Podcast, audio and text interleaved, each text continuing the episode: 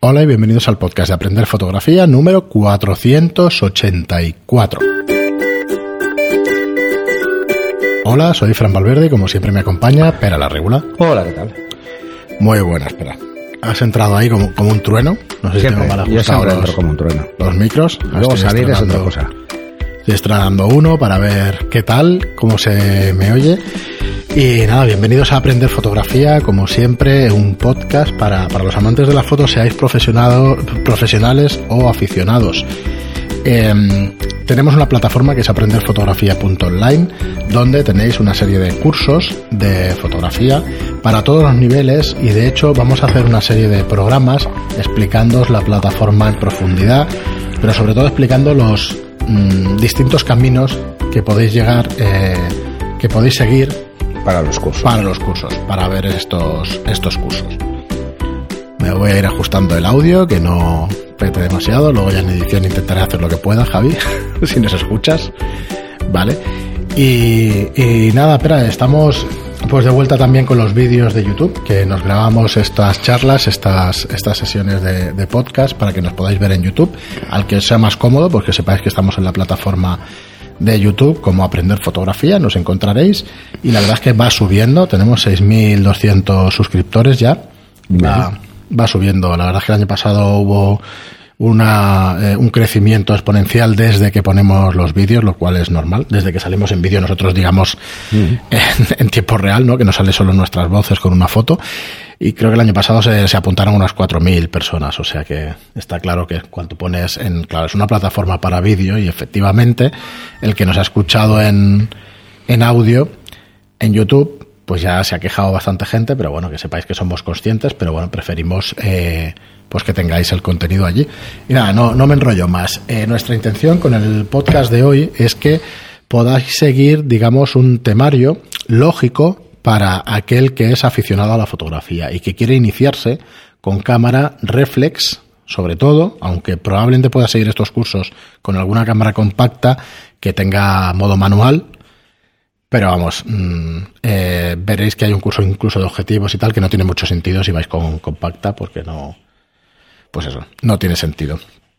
Así que podemos empezar, Pera, leyendo que además, eh, bueno, es una, nos lo habéis pedido muchas veces el tema de hacer, de hacer un camino para, para ver, eh, para iniciaros en fotografía y todo eso, ¿no? O para ver, digamos, nuestros cursos en la plataforma. Y ya por fin nos hemos decidido hoy, después de otra pregunta de Mariano Sandoval, que nos dice, tengo experiencia de varios años en fotografía con cámaras Canon. Comencé en analógico. ¿Qué curso me recomendaría realizar? Entonces nos hemos decidido por fin ya hacer un- una especie de guía de nuestros cursos. Y hoy será un programa para aficionados. Esperemos que nos dé tiempo. Si no, pues seguiremos en el, en el el siguiente. siguiente. Porque luego tenemos recomendaciones también. O el camino a seguir para profesionales, para fotógrafo profesional. Y luego tenemos una serie de cursos de especializaciones. Así que bueno, estaremos varios programas, pero creemos que, que solamente con, con nombrar el temario de los cursos va van a ser programas interesantes y, que- y con contenido para vosotros, ¿no? Entonces, bueno, empezamos con, con el tema de aficionado. Espera, el primer curso de aficionado que, que, hiciste además tú, eh, delante del ordenador, son una serie de clases teóricas sobre fundamentos básicos de fotografía. Sí. Con conceptos claros, ¿no? Cosas que tienen que tener clara cualquier fotógrafo, a la, cualquier aficionado profesional a la hora de enfrentarse a la fotografía. Sí, básicamente este es un curso, pues como ya lo dice, es muy para empezar. Eh, a ver, ¿qué es esto de la fotografía? ¿Qué nos vamos a encontrar? ¿Qué cosas tenemos que mirar o qué cosas tenemos que tener claras? Y a partir de ahí, que empezamos a entender esos conceptos, pues ya nos planteamos pues cómo empezar a hacer esas fotos, ¿no? Entonces, eh, mm, iba a hacerlo en un solo curso y al final lo dividimos en dos cursos. Uno que es la parte más teórica, Sí. incluso dentro de, ya entramos en aspectos de composición muy muy básicos y luego un curso práctico que sería el siguiente curso sobre iniciación a la fotografía que Ajá. lo que nos ayudará es un poco a entender esto bueno nos vamos con la cámara a la calle qué hacemos ¿Eh? qué nos vamos a encontrar Por entrar un poco en detalle del primero. Empezabas pues eh, recorriendo las primeras lecciones, introducción y la luz, y la segunda lección es la cámara. bueno la cámara básicamente son partes de la cámara y cómo funciona Vale, pero bueno, que no se piense en los oyentes o en las personas que no lo hayan visto este curso, que sea una cosa súper básica. Son 25 minutos hablando de las partes de la cámara y de cómo funciona. O sea, tenéis bastante Aquí hablamos información. de, aspectos mm, muy generales, pero al mismo tiempo muy necesarios eh, para entender otras cosas. Por ejemplo, hablamos de qué es el diafragma, aunque esté en el objetivo, o qué es el obturador. Hablamos de esos conceptos porque si, si no se entienden, pues difícilmente luego podamos entender otras cosas como son la exposición, la medición y este tipo de cosas, ¿no? Sí. Entonces, en la cámara, pues eh, es importante ubicar dónde están los componentes de la cámara y a partir de ahí, pues es más fácil entender otros aspectos. Básicamente es esto. A partir de ahí nos explicas ya el tema del rango dinámico y el balance de blancos, ¿no? O sea, lo que es la Aquí sensibilidad. es importante entender, de entrada, eh, cuando hablamos de rango dinámico de nuestro sensor, es importante entender que es lo mismo el contraste en una escena. ¿Vale? Entonces, si una escena tiene mucho contraste mm, y nuestra cámara no llega a ese contraste, no va a entrar todo. Vamos a perder o sombras o luces. Entender este concepto puede parecer sencillo, pero es uno de los que más cuestan. Y luego entender el balance de blancos, en el mismo capítulo. ¿Qué es esto del balance de blancos? Porque esto, para la gente que venga del químico, pues se dará cuenta de que esto es como una novedad. Antes existía igual, lo que pasa es que usábamos filtros y ahora la cámara lo podemos hacer foto a foto sin problemas. Y entender también pues, aspectos como bueno, qué es esto del RAW y tal, que entonces cambian detalles. Luego el siguiente, pues hablamos de, de objetivos y filtros. Hay que entender cómo dividimos esos objetivos. ¿ah? ¿Por qué llamamos a unos angulares o por qué llamamos a unos normales o a otros tele? El por qué. Eh, ¿Cuáles son sus ángulos de visión? Eh, ¿Qué filtros se utilizan en fotografía? ¿Cuáles se utilizaban en químico y que ahora no tiene sentido utilizar en digital, por ejemplo?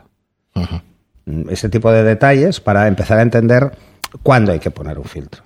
O cuándo hay que escoger, o para qué tipo de fotografía se utiliza un objetivo u otro.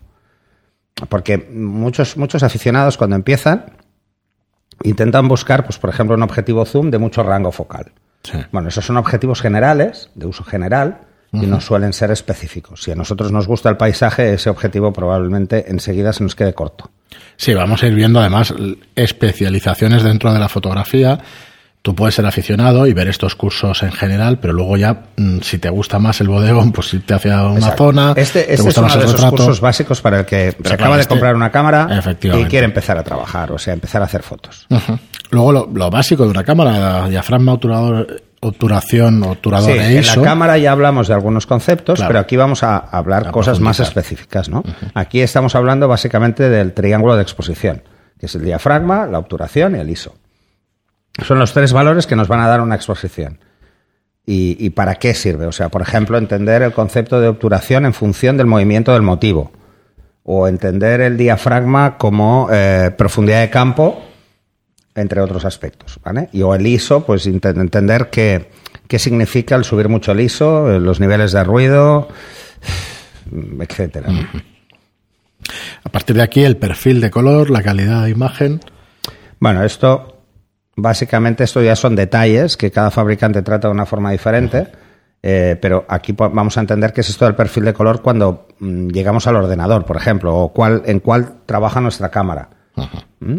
¿Y qué vamos a hacer en el ordenador? ¿O cuáles son los más utilizados? Los- o los que, por ejemplo, Internet, eh, el, el- el perfil de color que se utiliza es, es RGB. Eh, en cuanto a la calidad de imagen, pues hay que diferenciar, por ejemplo, los conceptos de contraste versus resolución. Es algo que tratamos muy, recurre- muy recurrentemente. Por ejemplo, en el curso de objetivos entramos muy en detalle en esto con el tema de las Modulation Transfer Function, que lo veréis más adelante.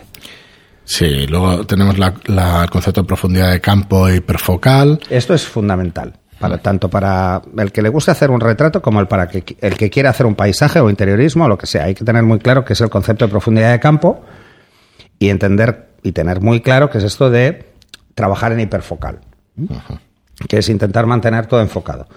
Bueno, pues este tipo de cosas eh, las tratamos en este capítulo. Y luego ya las dos últimas partes del curso, que son también básicas y, vamos, imprescindibles, que es la medición Sí. y la composición.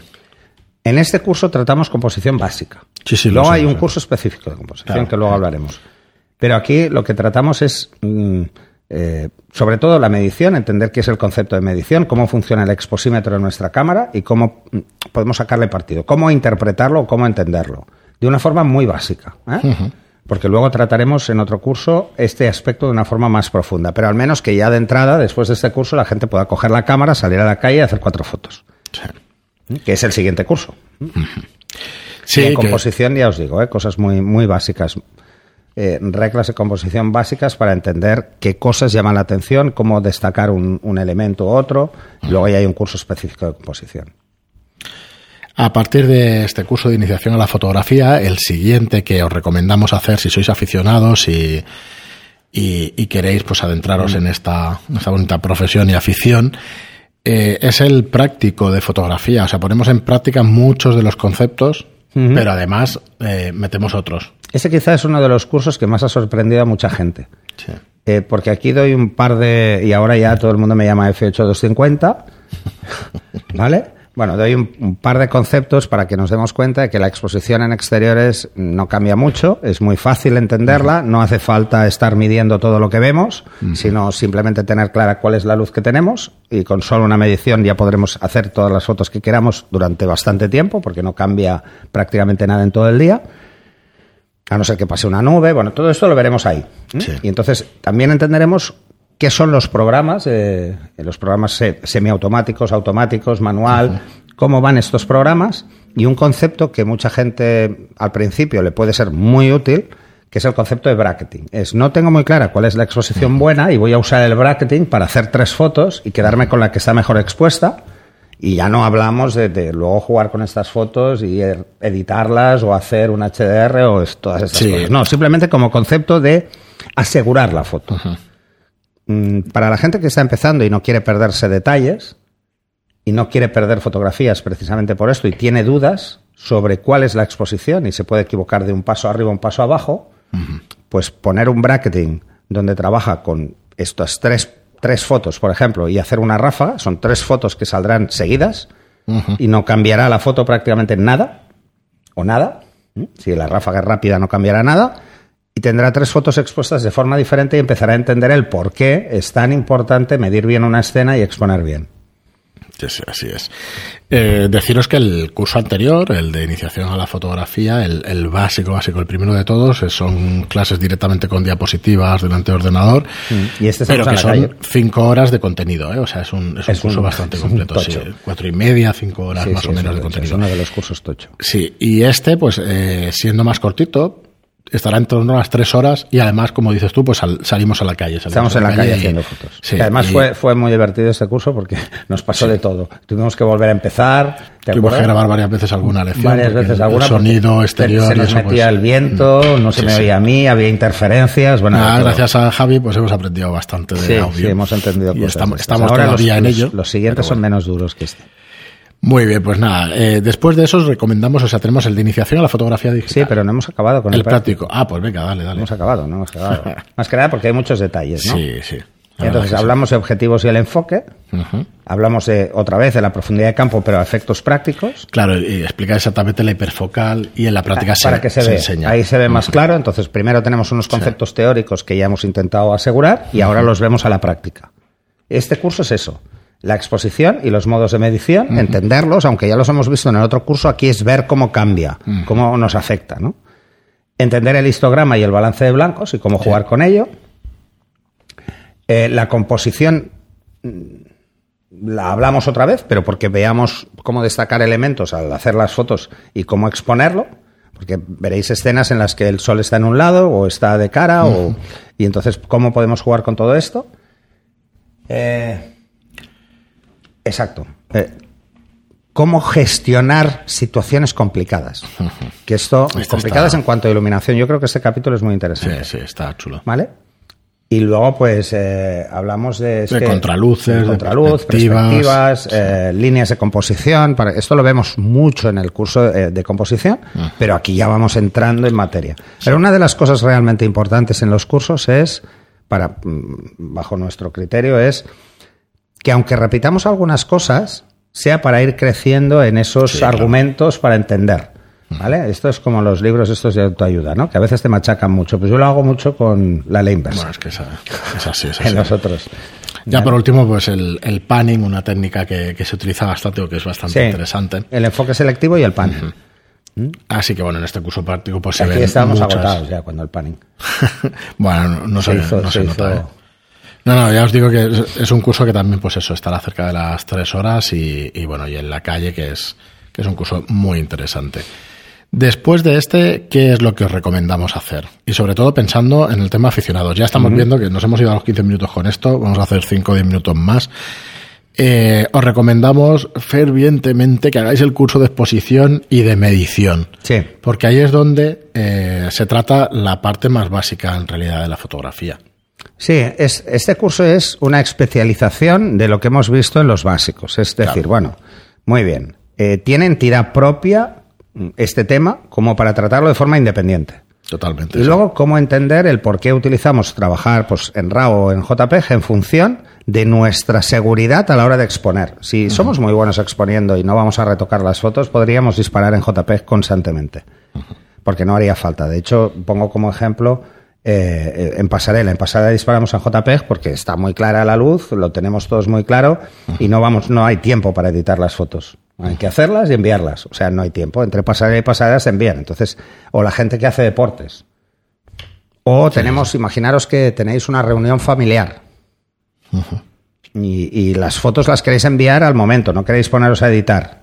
Pues esto mm, hoy en día es muy fácil porque podemos poner una tarjeta eh, wifi en la cámara o la cámara ya es wifi y enviarlas directamente al móvil y enviar las fotos. Si enviamos el RAW estamos complicándole la vida a todo el mundo. Eh, o en prensa. Mm, En prensa se hace así, o sea, no se dispara en RAW. No, no, no hay opción. Hay que ser el primero en enviar la foto, ¿no?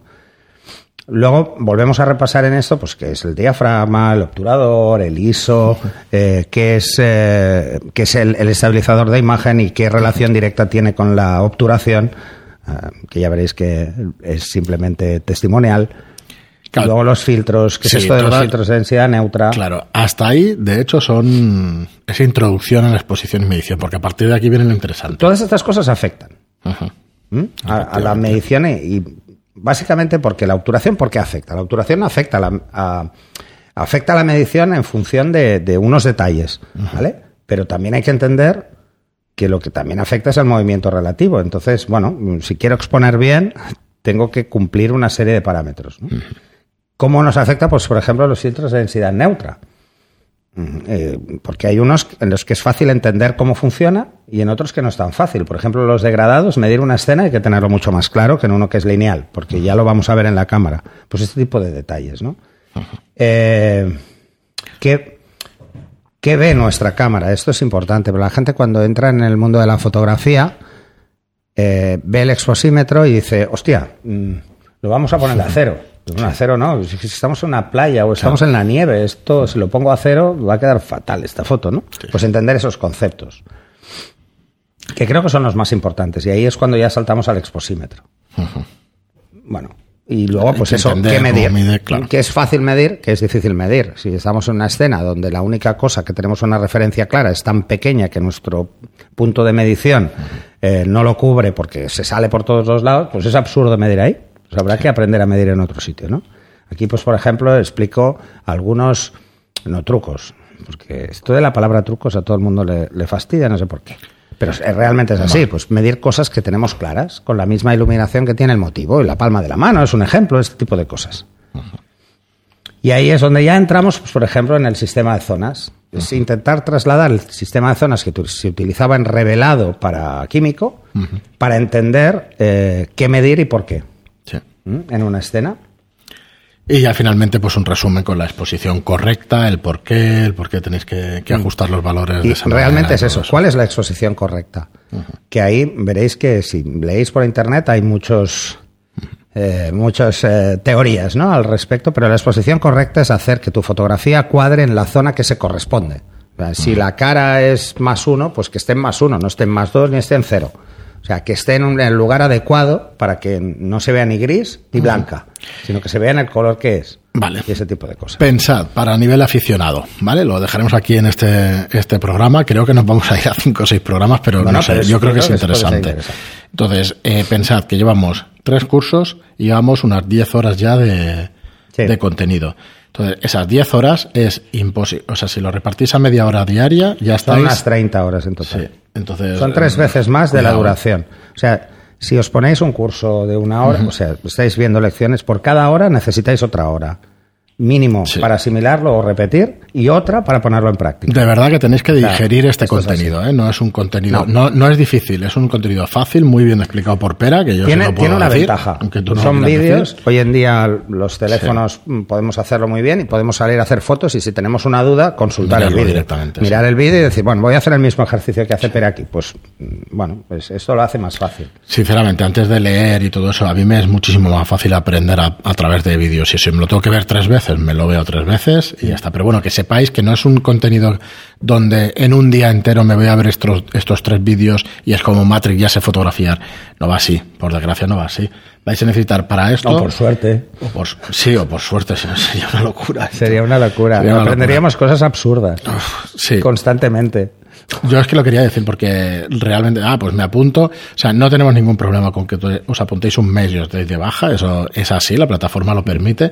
Pero no vais a poder digerir todo este contenido. Pensad que. A ver, hay gente que puede, primero- puede interesarle un curso concreto, porque Sí. lo- el resto ya lo tiene muy claro, y entonces ah, pues, se apunta un mes, lo ve y ya está. Sí, pero es que la pregunta es recurrente. Oye, es ¿qué, qué tengo que hacer para aprender fotografía? ¿Qué recorrido tengo que seguir por vuestros cursos en lugar de verme los 35 que hay? Pues eh, para eso estamos haciendo estos programas, Mm. ¿no? Para, para que sepáis por dónde tenéis que empezar. Entonces es el de iniciación básico, el curso práctico también de fotografía que también es de iniciación y este de exposición y medición que lo hicimos meses después, Sí. pero creemos que es el tercero que Y además lo hicimos porque había muchas más preguntas asociadas a, eh, no lagunas, sino ampliaciones. O sea, necesitaba la gente saber más cosas y por eso lo hicimos. Muy bien, Pera, pues hasta aquí el programa de hoy. Ya nos diréis qué opináis sobre este. Ya somos conscientes de que es un repaso a cursos y eso, pero creemos que también es un, un buen repaso y un Al mismo contenido tiempo de, que estamos haciendo un repaso a cursos, estamos diciendo qué temas cada, cada persona Deberíais debería conocer. intentar aprender, ya sea a través de los cursos o por su cuenta, pero que debería intentar aprender y entender. Muy bien, pero pues nada, muchísimas gracias a todos por estar ahí, como os decimos siempre. Gracias por vuestras por vuestras reseñas de 5 estrellas en iTunes y por vuestras preguntas y comentarios en iBox. Gracias y hasta el próximo programa donde vamos a seguir con, con estos cursos de iniciación. Hasta el siguiente.